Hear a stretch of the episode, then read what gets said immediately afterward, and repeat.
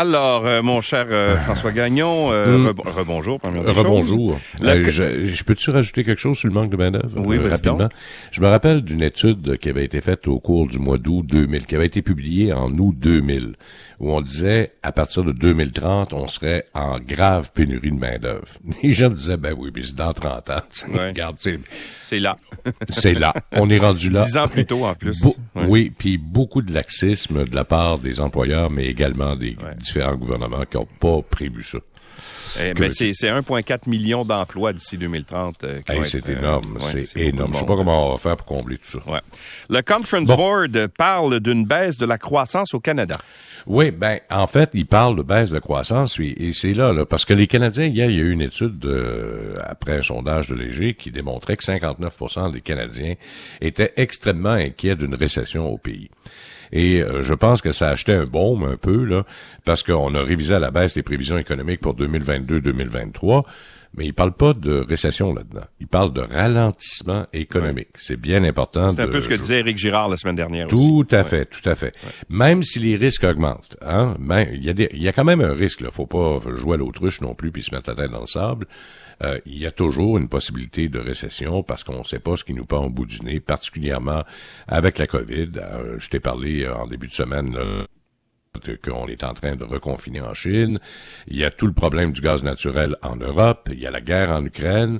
Puis les Américains là-dedans, puis nous autres. Alors, ben, qu'est-ce qui va se passer? Mais on est quand même en meilleure posture que bien des pays du G7. C'est-à-dire que oui, il y a pénurie de main-d'œuvre, mais les gens sont au travail et les salaires ont augmenté. Ceci étant dit, euh, le Conference Board parle d'une croissance de 3,5% cette année, ce qui est quand même relativement raisonnable, et également de 2,6% l'année prochaine. Et euh, par rapport aux projections antérieures qui étaient de 4% et 3,3. Donc, on a abaissé à peu près d'un demi-point de pourcentage euh, les prévisions de croissance. Ça veut pas dire qu'il n'y aura pas une petite récession l'année prochaine. là.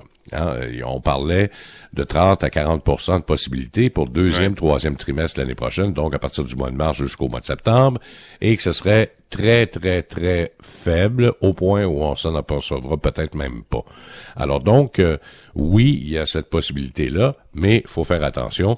Euh, quand C'est parce qu'il y en a qui euh, ils aiment ça, l'inflation verbale, je trouve. Tu sais, il y a toujours un, un économiste quelque part, tu sais, regarde, euh, aux États-Unis, la semaine dernière, il y en a une qui s'est montrée intéressante dans, dans l'Ouest américain en se disant, on est déjà en récession, on est déjà dans le trouble, on est déjà ci, déjà ça. Pourtant, quand la publication des chiffres sur l'emploi ont été publiés vendredi, euh, ça montrait pas ça pendant tout, là.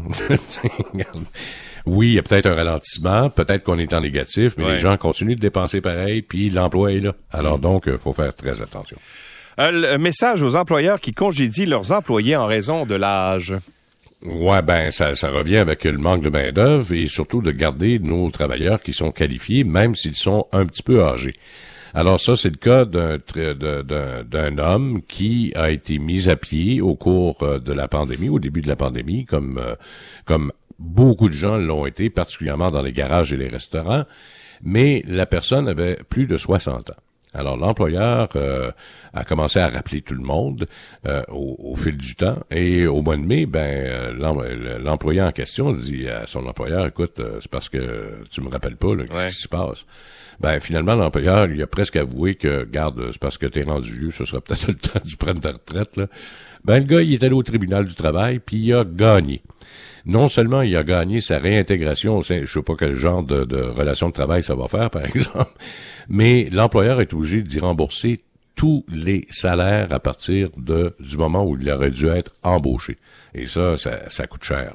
Et sans compter non plus que tous les frais euh, d'avocat, etc.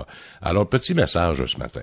Alors, on parle beaucoup de nos travailleurs d'expérience et euh, à moins d'une raison valable pour congédier une personne, que ce soit une personne de 65 ans, de 70 ou encore de 22 ans, si vous n'avez pas de raison valable, faites très attention pour euh, ne pas vous départir d'employés qui risqueraient peut-être euh, pas mal mieux de vous aider. D'autant plus que lui, là, le bonhomme en question, c'était un spécialiste des diagnostics auprès de moteurs spécialisés. Alors que tu peux pas te passer à un moment Ouais, donné, dans, ce Ben, domaine-là, l'expérience dans- doit, doit être importante aussi. Là. Non, non, non, ben très, tu sais, regarde, il y, en a, là, je, connais un mécanicien, un mécano, là, qui, a une soixantaine d'années, là, à, mon garage favori. Lui, juste entendre le bruit du moteur, il sait à peu près qu'est-ce qu'il y a. Hmm. Juste à l'entendre. Il a même pas besoin de mettre le, le bebel diagnostic. Il dit, oh, ça, c'est ça. Après, il met, bien sûr, pour vérifier, pour être certain, là, mais euh, 99% du temps, il se trompe pas. Alors ça, là, ça s'appelle l'expérience. Et l'expérience, ça s'achète pas, ça s'acquiert. Monsieur Gagnon, merci beaucoup. À demain. À demain. Au revoir. Salut.